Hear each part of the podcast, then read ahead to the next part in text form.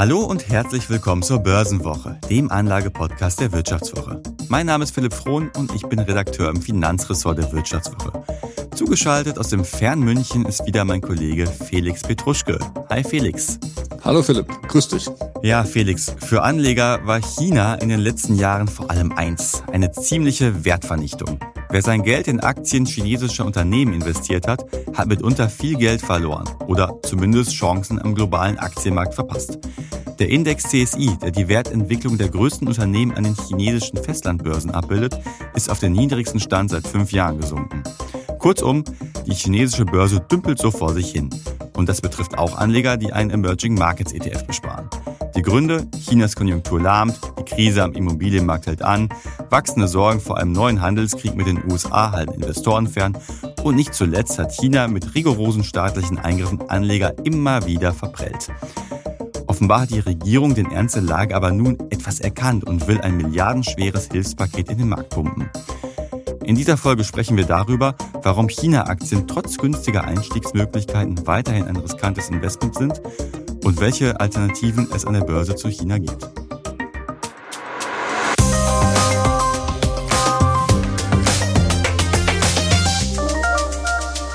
Ja, Felix, bevor wir uns in die Untiefen des unsäglichen China-Siechtums begeben, haben wir, glaube ich, noch eine schöne Nachricht. Und zwar feiern wir ja wieder Geburtstag, muss man ja schon fast sagen. Ne? Also die Börsenwoche wird bald zwei Jahre alt. Wir haben ja erst vor ein paar Wochen unsere hundertste Folge gefeiert, aber aus der Partylaune kommen wir anscheinend nicht heraus. Ja, Grund wieder einen äh, Sektkorken knallen zu lassen, würde ich sagen, Philipp, ja. Der gute Rotkäppchensekt, halbtrocken, aus dem Aldi des Vertrauens. Da, darüber reden wir noch, was wir da so trinken. ähm, ja, und äh, zur Feier des Tages äh, planen wir wieder eine Live-Folge, die wir auch bei LinkedIn äh, schalten werden, Philipp, am 7. Februar, wenn ich richtig informiert bin. Richtig, da gibt's dann noch so die ein oder andere Info, die wir hier in dem Podcast ab und zu mal einspielen. Und viel wichtiger, ihr erinnert euch vielleicht noch an die Folge im September, wo wir ein ähnliches äh, Format hatten. Äh, habt ihr mal wieder die Möglichkeit, eure Fragen rund um Geldanlage an uns zu schicken und die werden wir dann halt im Podcast beantworten. Also alles Mögliche, was euch zu Aktien interessiert, ETFs, Anleihen oder auch Kryptowährung, Gold, alles, was euch unter den äh, Fingern brennt, könnt ihr gerne an dieses Mal den Kollegen Felix schicken. Seine Mailadresse lautet felix.petruschke.vivo.de. Wer den Namen Petruschke nicht, äh, damit nicht so viel anfangen kann, wir haben auch diese Mailadresse noch unten in den Show Notes aufgeschrieben da kann eigentlich nicht mehr viel schiefgehen. Genau. Richtig. Also wir freuen uns auf die Fragen und äh, bitte gerne so viele wie ihr habt. Äh, wir behandeln sehr, sehr gerne sehr, sehr viele von euren Fragen. Und vielleicht wird auch die ein oder andere Frage, die ihr habt, jetzt schon beantwortet. So heute soll es ja um das Thema China gehen. Wie ja gerade schon in der Anmoderation gesagt, ist ja die der CSI, der einer der wichtigsten Indizes äh, für chinesische Aktien auf den tiefsten Stand seit fünf Jahren gefallen. Und ja, das Thema China geht ja im Prinzip so ziemlich jeden Anleger was an, muss man ja sagen. Also wenn ich halt zum Beispiel in den DAX investiere, dann bin ich indirekt davon betroffen, weil ja viele deutsche Unternehmen halt äh, in China äh, aktiv sind, große Umsatzteile da machen. Und vor allem aber auch viele Anleger, die sich halt für einen Emerging Markets ETF entschieden haben. Also einen Schwellenländer ETF als Ergänzung zum Weltaktienindex. Das werden ja sicherlich viele, mich eingeschlossen, durchaus haben. Und da wollen wir heute mal darüber sprechen.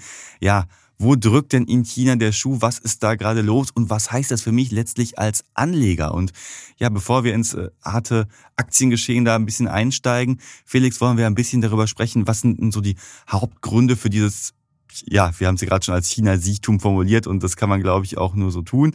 Äh, was sind denn da die Gründe dafür, dass es in China nicht so läuft? Ja, wie so oft äh, ist es nicht nur ein Grund, äh, sondern gleich äh, eine Kombination aus äh, mehreren Krisen, die da zusammenkommen und die natürlich bei so einem Riesenland wie China gar nicht so einfach zu durchblicken sind. Ähm, wir haben zum einen eben eine schwächelnde Konjunktur, jetzt auch in China. Also das Wachstum äh, soll noch bei fünf Prozent liegen, wobei man bei den chinesischen Zahlen ja ein wenig mit Vorsicht begegnen sollte immer, äh, liegt aber trotzdem unter den Erwartungen des Marktes äh, sieht man einfach, dass eben auch die Binnenkonjunktur in China schwächt, also die Nachfrage aus dem Inland äh, geht sehr stark zurück, eben weil die Chinesen seit der Covid-Krise immer weniger Geld ausgeben. Ähm, und da sieht man einfach, dass ähm, die Unternehmen in China äh, ihre Investitionen zurückfahren und alles so ein wenig auf äh, Halbmast hängt. Also die Stimmung sowie auch eben die Lage bei den Unternehmen und es gibt auch viele Sektoren, Philipp, da werden wir gleich dazu kommen, die ähm, ganz, ganz deutlich schon in der Krise sind, seit Jahren, muss man sagen. Mhm. Wobei du hast ja gerade schon gesagt, schwächelndes, äh, schwächelnde Wirtschaft, zurückgehende Konjunktur. Jetzt haben wir da die fünf Prozent, die ja äh, ausgegeben werden. Da werden wir äh, als Deutsche ja an sich erstmal ein bisschen glücklich, wenn wir diese fünf Prozent hätten, muss man sagen. Also zuletzt hatten wir 0,6 Prozent BIP.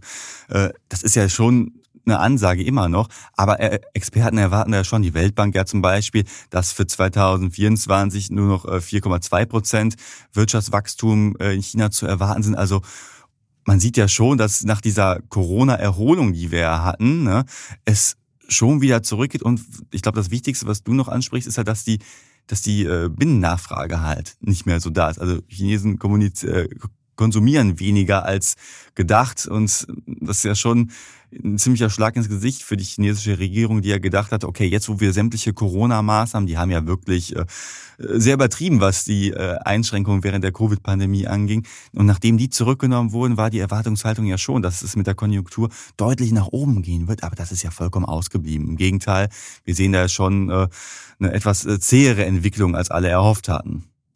Ja, und das beste Beispiel ist eben der Immobilienmarkt in China, der ja komplett äh, abgestürzt ist, äh, muss man sagen. Äh, was eben daran liegt, dass der Staat seit Jahrzehnten eigentlich den Immobilienbau in China ja massiv äh, gefördert hat. Da wurden ja quasi ganze Städte neu in die äh, Wildnis planiert. Äh, und, äh, ja, aber es lag ja weniger am Staat. Das lag ja vor allem ja daran, dass Chinesen so gesagt haben, okay, Immobilie, das ist die Wertanlage schlechthin. Also zwei Drittel des äh, chinesischen Haushaltsvermögens, die stecken halt in Immobilien halt. Also Wahnsinn im Vergleich zu Deutschland. Ne? Und das ist ja schon ein Drama, wenn man sieht, was jetzt gerade passiert, so, ne? Also, du hast ja gerade schon gesagt, dass da viel hochgezimmert wurde in den letzten Jahren, da wurde gebaut ohne Ende. Ja, und man sieht ja auch, dass jetzt ziemlich viele Objekte leer stehen. Und wir reden jetzt nicht von einfach mal, äh, da steht eine Wohnung irgendwo in äh, Peking leer oder so, sondern dass ja wirklich es regelrechte Geisterstädte gibt. Also wirklich riesengroße Wohnblöcke, wo kein Schwein drin lebt. Und äh, das ist natürlich für die Immobilienpreise in China ein absolutes Fiasko und damit halt auch für sämtliche chinesische Bürger, die Geld in Immobilien investiert haben. Ja, und ähm, der Konzern Evergrande war ja in den letzten Jahren immer sehr stark im äh, medial im Fokus tatsächlich. Das äh, haben sich mittlerweile Schulden in Höhe von über 300 Milliarden Euro angesammelt. Also die Summe für einen einzelnen Konzern äh, ist schon gigantisch und man kann äh, durchaus sagen, also je nachdem, wie es bei diesem Konzern weitergeht, ob der jetzt ähm, gerettet wird oder liquidiert werden muss, ähm, der hängt an dem schon ein äh, großer Teil des, der chinesischen Wirtschaft und wird auch bestimmen, äh, wie groß diese Krise noch werden wird tatsächlich. Ja, das wird sich ja demnächst entscheiden. Ende Januar wird ja diese Entscheidung gefällt, äh, wird die Bude jetzt liquidiert oder wird es noch gerettet. Also die schiere Größe sollte ja eigentlich dafür sprechen, dass man da äh, vielleicht ein bisschen interveniert, weil es ja schon eine Hausnummer ist. Ne? Und wie gerade schon gesagt, das Vermögen von vielen Chinesen halt auch daran hängt. Und was man eben auch merkt, Philipp, sorry, dass ich dich so abrupt unterbrochen habe, ähm, dass der Staat mittlerweile ziemlich nervös wird, tatsächlich hat man den Eindruck, oder? Also ähm, da, oft hat man den Eindruck äh, von aus einer europäischen Sichtweise, die Chinesen sind uns überlegen, weil sie eben autoritär regieren können, ihre Pläne verfolgen, ihre Langjahresprognosen äh, durchziehen können. Aber was jetzt so irgendwie die Binnennachfrage angeht und eben die Immobilienkrise, da wirkt der Staat jetzt doch ein wenig überfordert mhm. und wird natürlich auch nervös, weil je schlechter es den Chinesen geht, desto unzufriedener werden sie eben auch mit dem Regime. Ähm, ja, und ob da jetzt morgen ein äh, Systemumsturz kommt, das äh, würde ich mal mit ich einem Fragezeichen versehen. Äh, aber ja, spannend wird ja tatsächlich auch, was im März da so passiert. Also im März, da legt ja China sein offizielles Wachstumsziel halt fest. Bis dahin muss man, glaube ich, auch ein bisschen abwarten, wo es mit der chinesischen Konjunktur so genau hingehen wird. Ne? Weil oft ist es ja so, dass dann man dem ja, Regierungsziel in China dann doch etwas folgt. Also für komplette Abgesänge auf China ist es dann vielleicht auch doch ein bisschen zu früh. Da sollte man, glaube ich, noch darauf abwarten, wie es äh, mit der Konjunktur weitergeht. Aber wir haben da nicht nur die Immobilienkrise, die ja weiterhin schwelt, sondern auch einen anderen Belastungsfaktor. Ne? Wir haben ja in den letzten Jahren und gerade durch den äh, Angriffskrieg auf die Ukraine noch mal mehr eine ziemliche Ost-West-Blockbildung wieder gesehen. Ne? Also China nähert sich äh, mit eher Russland an. Ähm, jetzt haben wir auch wieder natürlich aufflammende Handelskonflikte. Das wird sich wahrscheinlich noch ein bisschen verschärfen, sollte Donald Trump zurück ins Weiße Haus kehren. Also ich persönlich hoffe es nicht, aber Nein, das, das hoffen wir ja, beide nicht, Philipp, aber ja nicht wir können es leider auch nicht beeinflussen. Und ja, das sieht, da sieht man ja schon, wo die Reise hingeht. Also jetzt hatten wir zum Beispiel auch, äh, Tesla hat neue Zahlen vorgestellt, die waren ja äh, nicht ganz so gut, muss man ja sagen. Die sind ja deutlich hinter den Erwartungen zurückgeblieben. Und äh, erster Impuls von Elon Musk war tatsächlich auch zu sagen, okay, wir müssen jetzt mal gucken, dass wir irgendwie Handelsbeschränkungen für ausländische Unternehmen wie BYD und NIO, also große chinesische E-Autobauer, äh, irgendwie äh, lancieren, damit einfach der ausländische, die ausländische Konkurrenz halt nicht mehr so groß ist. Ne? BYD und NIO haben ja in China zuletzt ziemlich aufgeholt, haben ja auch den äh, Volkswagen zum Beispiel den, den den Rang streitig gemacht bei den Absatzzahlen. Und ja, die Konkurrenz, die wächst jetzt halt auch von der Tesla. Und wenn jetzt mehr und mehr Handelsbeschränkungen wiederkommen, dann ist das natürlich auch äh, für die chinesische Konjunktur nicht gerade das Beste. Wobei der Reflex von Musk natürlich schon sehr, sehr billig ist, muss man sagen. Also ein, ein Unternehmen, das quasi massiv von äh, freien Marktzugängen profitiert, will jetzt den anderen Konkurrenten den Markt streitig machen, ist natürlich äh, sehr zweifelhaft, dieses Vorgehen. Ja, wobei du natürlich in China ja auch immer so dieses Argument des äh, Kaderkapitalismus hast. Ne? Also wenn ein Unternehmen so äh, staatshörig ist, dann kriegst du halt nochmal schöne Subventionen und so weiter. Äh, ja, das ist halt eine Sache, die kann man, glaube ich, nicht so von der Hand weisen und das kann schon wettbewerbsverzerrend sein. Ne? Ja, und äh, Stichwort wettbewerbsverzerrend äh, muss man natürlich auch sagen, dass die chinesische Regierung auch in den letzten Jahren eine gewisse Willkür an den Tag gelegt hat, äh, welche Unternehmen sie selbst in China fördert und welche sie ja massiv einschränkt. Ähm, wir hatten 2021 zum Beispiel den Fall, dass eben Nachhilfeinstitute keine Profite machen dürften, mehr machen dürften. Logische Folge war, dass die Aktien der betroffenen Unternehmen massiv eingebrochen sind. Ähm, anderer Fall war die Firma Meituan, äh, da hat die Regierung die Gesetze für Plattformdienstleister äh, verschärft. Und äh, das setzt natürlich Unternehmen extrem zu und ist für Anleger natürlich eigentlich überhaupt nicht vorherzusehen, welches Unternehmen da jetzt auf die rote Liste kommt. Ja, das ist halt so der Todesstoß bei dem Nachhilfeunternehmen zum Beispiel. Da gibt es auch viele dann halt nicht mehr, die vorher an der Börse aktiv waren. Ne? Und jetzt stell dir mal vor, du würdest in Deutschland sagen, okay, äh, Lieferando, du musst jetzt hier aber von heute auf morgen, äh, ja, darfst du das und das nicht mehr machen, dann setzt das natürlich auch dem Geschäft zu. Und das sind halt alles Sachen, die ich als Aktionär nicht einschätzen kann vorher. Ne? Also natürlich. Du kannst nicht in den Kopf von Xi Jinping reinschauen, meinst du? Ja, aber genau das müsstest du halt, ne? weil jedes Unternehmen, das nicht dem Wohlwollen der chinesischen Regierung unterliegt, wird halt gnadenlos abgestraft. Also ich als Aktionär weiß ja nicht, äh, ob jetzt morgen eine chinesische Regierung um die Ecke kommt und das unter dem Unternehmen halt sonstige Restriktionen auferlegt. Und das ist halt natürlich maximal marktfeindlich und als Investor überlege ich dann natürlich, ob ich in so ein Umfeld mein Geld halt reinpacke, weil eine, Markt, eine freie Marktwirtschaft hast du da faktisch nicht. Sondern wie will ein Unternehmen da großartig wachsen und gedeihen? Also, ja, und das haben wir halt gesehen. Da gab es halt das ein oder andere Mal ja schon. Wir werden ja gleich noch ein paar Zahlen um die Ecke bringen, äh, zu massiven ja, Ausverkäufen. Gleichzeitig aber hat natürlich die chinesische Regierung auch extremen Einfluss auf die Aktienmärkte, Philipp. Also jetzt äh, als Reaktion auf den äh, jüngsten Einbruch äh, hat die Regierung ja angekündigt, äh, ein äh, ja, Stützungsprogramm aufzulegen in Höhe von ja, 280 Milliarden Dollar heißt es. Ähm, damit wollen sie eben äh, die Aktienkurse stützen und auch sie haben Versicherungsunternehmen quasi befohlen, äh, nicht mehr Aktien zu verkaufen, als sie gekauft haben. Also auch das soll die Kurse stützen muss man eigentlich auch sagen, diese Versuche gab es in der Vergangenheit schon öfter und die waren so semi-erfolgreich oder mhm. eigentlich nicht erfolgreich. Eigentlich gar nicht. Also das letzte Mal war im Oktober äh, und ja, seitdem war die Entwicklung ja auch nicht so pralle. Ja, das zeigt ja schon so ein bisschen so, China sieht, dass es Probleme gibt an der Börse, aber im Großen und Ganzen gibt es da keine nachhaltige Lösung für. Und wenn ich jetzt als Aktionär überlege, soll ich in China investieren, ja oder nein? Und dann habe ich da so eine Politik, dann muss ich für mich beantworten, ob ich jetzt daran glaube, dass tatsächlich der Turnaround kommt und es eine ja marktfreundliche Politik in China geben wird. So, dann lass uns jetzt hier mal einen harten Schnitt machen und wirklich detailliert auf äh, den chinesischen Aktienmarkt äh, blicken und äh, ja die Entwicklungen für Anleger. Ja, ich glaube, da kann man nur ein Wort finden für die Entwicklung der letzten Jahre und zwar ziemlich grottig. So, wir haben uns hier mal angeschaut, wie hat sich denn so der Emerging Markets ETF entwickelt, also ein ETF auf den Emerging Markets Bereich. Äh, hat, glaube ich, ein Großteil der Anleger im Depot, weil ja immer wieder empfohlen wurde, dass man halt ein Emerging Markets ETF integriert. Ne? Man hat dann 70 äh, Prozent Weltaktien-ETF, 30 Prozent Emerging Markets. Das war so die Faustformel, die man in den letzten Jahren halt immer so genannt hat, weil das wissen ja viele im klassischen MSCI World, da hast du halt äh, kein keine Schwellenländer drin, die musst du quasi separat einkaufen, außer du hast halt äh, die Alternative, auf die wir später noch zu sprechen kommen. Äh, und das war halt so die Idee, dass man so ein bisschen die Chancen, die man halt im Schwellenländerbereich sieht, mit ins Portfolio integriert. So, und dieser Emerging Markets ETF, der hat ja einen China-Anteil von 26 Prozent, ist da der, der größte Anteil. Und so die Idee war ja schon, hey, man hat jetzt hier die zweitgrößte Volkswirtschaft der Welt, äh, Wachstumsmotor der Welt, alles super. Aber in den Performances hat sich das ja überhaupt nicht gezeigt. Also auf Jahressicht zum Beispiel, da war ich mit einem MSCI World bei 15 Prozent. Der Emerging Markets hat mit 4,7 Prozent im Minus abgeschlossen.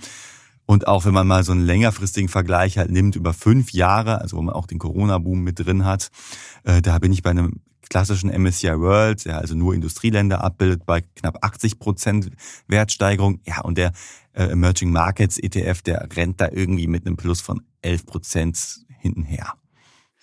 Ja, und äh, das Hauptproblem oder die Hauptschwäche dieses Emerging Markets ETFs ist eben China, China muss man ganz klar sagen. Es liegt nicht an anderen Ländern, sondern es ist äh, vor allem die zweite größte, äh, zweitgrößte Volkswirtschaft der Welt.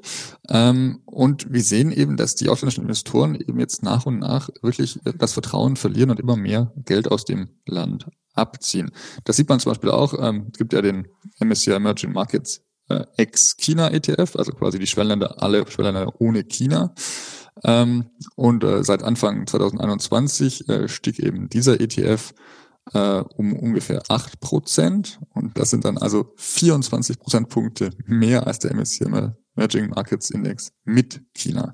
Also China war jetzt nicht nur eine Bremse, sondern quasi wirklich ein Stein im Depot, äh, der die ganze Performance äh, kaputt gemacht hat. Wobei es ja auf den ersten Blick so ein bisschen widersinnig wirkt. Ne? Also wenn man sich jetzt mal anschaut, wie so viele chinesische Unternehmen bilanziert sind. Also wenn man sich mal anguckt, wie sind die so die Gewinnentwicklungen, wie sind so die Aktienbewertungen, da sieht man ja schon, dass man äh, teilweise echt gute Unternehmen deutlich günstiger bekommt als irgendwelche US-Pendants. Ja, sind zum Teil völlige Billigaktien, muss man sagen. Also die amerikanischen Pendants sind, glaube ich, manchmal was äh, zehnmal so teuer bewertet wie die chinesischen. Äh, zeigt aber aus meiner Sicht eben auch, dass diese klassischen Kennzahlen jetzt vielleicht für die meisten Anleger nicht das Hauptkriterium sind äh, bei chinesischen Unternehmen, äh, liegt eben auch daran, wir sehen ja nicht so viel rein in Unternehmen in China wie jetzt zum Beispiel in den USA oder Europa. Also wir erfahren von denen deutlich weniger. Und dann ist eben noch so ein bisschen Gefahr, dass auch die Bilanzen, die man sieht, äh, vielleicht nicht hundertprozentig aufs Komma genau stimmen. ja, ich glaube, das kann man ganz gut so zusammenfassen. Und ich glaube, das muss man nochmal sagen, wenn ich also sehe, äh, eine chinesische Aktie mit einem KGV, also einem Kurs-Gewinn-Verhältnis von 8, was super billig ja ist, und das äh, US-Pendant hat dann vielleicht eine 30 oder eine 40 oder so, dann ist es halt auf jeden Fall ein Risikoaufschlag, den ich da habe. Ne? Also, beziehungsweise Risikoabschlag besser gesagt. Also ich kriege die Aktie nicht so billig, weil der Markt das Ding nicht auf dem Schirm hat, sondern weil der Markt genau weiß, hey, ich habe in China halt äh, gewisse Risiken. Ja, die sind ja nicht schon irgendwie seit äh, jetzt einer Woche irgendwie extrem billig, die chinesischen Unternehmen, sondern eigentlich schon seit ja, zwei bis drei Jahren, sagt man, chinesische Unternehmen sind eigentlich völlig unterbewertet. Aber äh, trotzdem äh, zieht man es am Aktienkurs nicht. Du hast dir mal angeschaut, irgendwie den Vergleich zwischen den äh, ja, großen Versanddienstleistern, nämlich Amazon versus Alibaba, die man ja schon eigentlich ja, in einer eine Liga spielt, muss man sagen.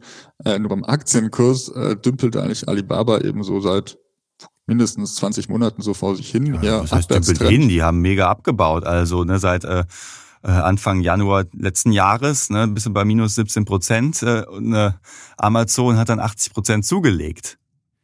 Ja, das ist ein kleiner Unterschied, wenn ich, wo ich jetzt mein Geld investiert habe, was am Ende rauskommt. Ja, ich meine, da siehst du auch, eine Amazon ist halt deutlich teurer, KGV 73.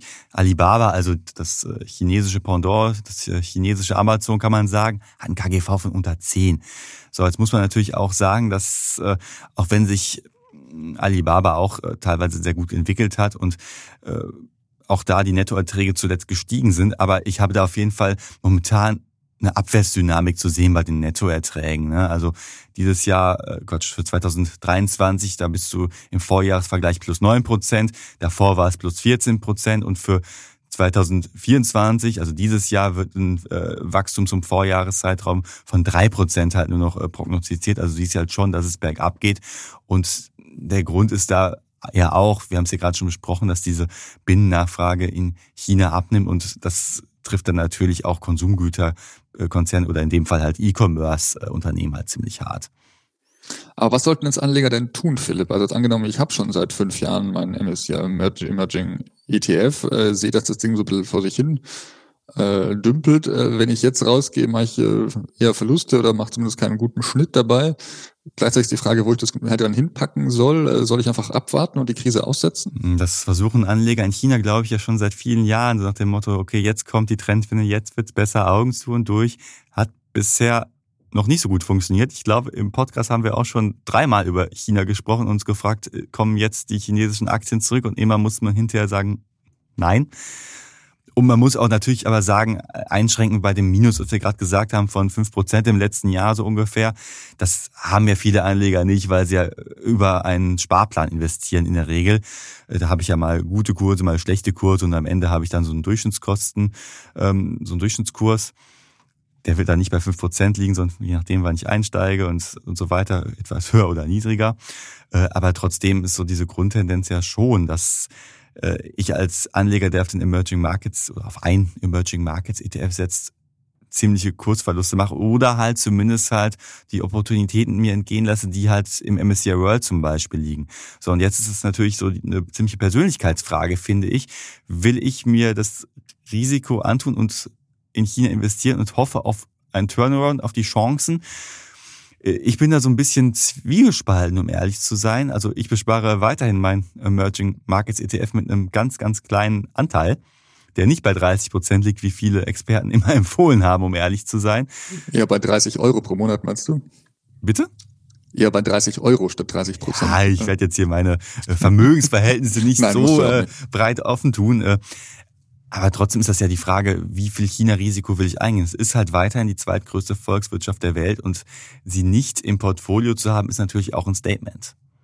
Wobei natürlich ähm, die größten Umsätze oder ein Teil der Umsätze natürlich von ausländischen Unternehmen gemacht wird in China, die dort eben produzieren. Also das täuscht ja auch nämlich weg. Es sind ja oft nicht die chinesischen Unternehmen, die äh, den Großteil der Volkswirtschaft ausmachen, sondern eben auch oft westliche europäische Unternehmen, die da eben jetzt vor allem stark produzieren.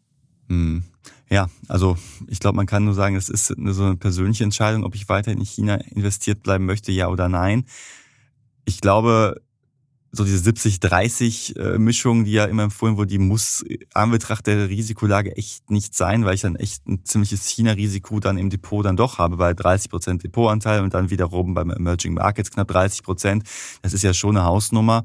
Äh, aber ich habe ja so ein paar Alternativen. Wenn ich sage, ich möchte mir die Chancen, die jetzt der chinesische Aktienmarkt vielleicht irgendwann mal bietet und jetzt kaufe ich gerade richtig billig ein, nicht entgehen lassen, dann habe ich ja zum Beispiel noch die Möglichkeit, über so ein MSCI All-Country-World zu gehen. Also das ist so die XXL-Variante des Weltaktienindex, im Prinzip der richtige Weltaktienindex, weil der ja nicht nur Industrieländer beinhaltet, sondern auch äh, Schwellenländer, ungefähr gleichgewichtet, 23 und 24 sind Also ne, ich habe äh, genauso viele Schwellenländer wie Industrieländer, aber der Anteil ist ja natürlich ein anderer. Ich habe natürlich weiterhin anteilig mehr Industrieländer im Portfolio als Schwellenländer.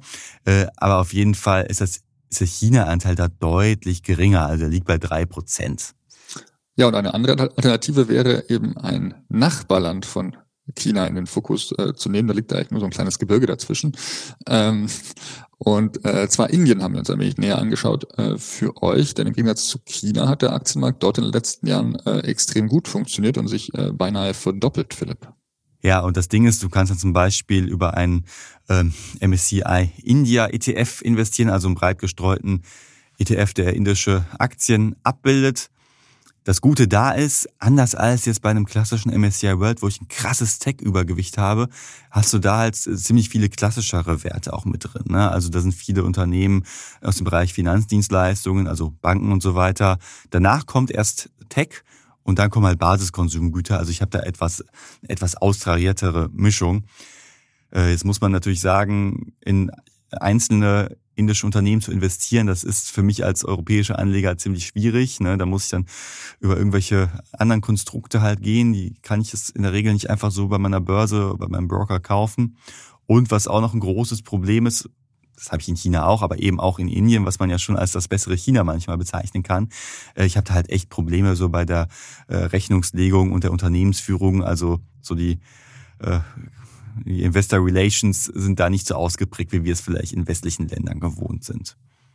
Ja, und eben auch ein wenig ähm, der Haken daran, dass man die Unternehmen kaum kennt bei uns. Also da muss man sich wirklich reinarbeiten. Man kriegt eben auch äh, deutlich weniger Informationen von ihnen mit, auch durch die Presse, durch die Informationen, die man hat. Äh, das ist so ein bisschen immer noch eine leichte Blackbox, also Stum durchaus vergleichbar mit China. Deswegen empfehlen wir eben da wirklich eben auch einen breit aufgestellten ETF, um eben ganz Indien abzubilden und es nicht irgendwie nur auf drei größte Konzerne zu schauen. Oder noch besser, wenn man sagt, hey, nur Indien ist mir dann doch etwas äh, zu viel Klumpenrisiko in Anführungsstrichen, dann habe ich ja auch die Möglichkeit, so ein Emerging Markets ex-China zu nehmen. Du hast ihn gerade ja schon angesprochen, also ein Schwellenländer-ETF ohne China-Anteil. Äh, und der hat auf Jahressicht zum Beispiel deutlich besser abgeschnitten ja als äh, der mit China drin. Und wenn ich mir mal angucke, wie so die Positionen sind, da habe ich dann mit 21 Prozent ebenfalls Indien ganz vorne mit dabei, aber auch Taiwan. Also da habe ich dann wirklich etwas breiteren Fokus auf Schwellenländer, wobei ich mir da noch ein weiteres Risiko natürlich mit Taiwan wiederum reinhole. Also äh, wollte gerade sagen, dass das ähm, ja ein wenig schwierig sein könnte, ja, ne. wenn China da jetzt ernst macht. Aber klar, diese Risiken, diese geopolitischen Risiken hat man mittlerweile ja fast Eben. überall, muss man leider sagen. Ja, vielleicht noch mal kurz zur Erklärung: China hat ja schon des Öfteren äh, angedeutet beziehungsweise schon sehr, sehr drastisch schon formuliert, dass sie halt Taiwan annektieren wollen. Also da habe ich dann auch einen weiteren geopolitischen Konfliktherd auf jeden Fall. Hoffe natürlich jeder, dass es halt nicht der Fall ist, aber äh, so, ich glaube, nach Ukraine und äh, auch was in Israel passiert, äh, sind wir schon einiges gewohnt. Ja, und mit diesen etwas düsteren Worten äh, zum Abschluss zum Zustand der Welt äh, würden wir uns heute verabschieden äh, von euch. Nächste Woche Nachdem wir unseren Risikohinweis natürlich noch gemacht haben, den dürfen wir nicht vergessen, wenn wir über so eine heikle Sache wie China-Investments sprechen. Wobei wir eigentlich Risiko, Risiko, Risiko gesagt haben. Ja, aber auch bei Indien. Aber, aber ja, ja. nochmal kurz äh, der Vollständigkeit halber. Ne? Wir können hier keine Haftung für Entscheidungen übernehmen, die ihr am Kapitalmarkt trefft. Also informiert euch selbst, bevor ihr Geld in Aktien und ETFs anlegt. Insbesondere wenn es um Schwellenländer, China und auch Indien zum Beispiel geht.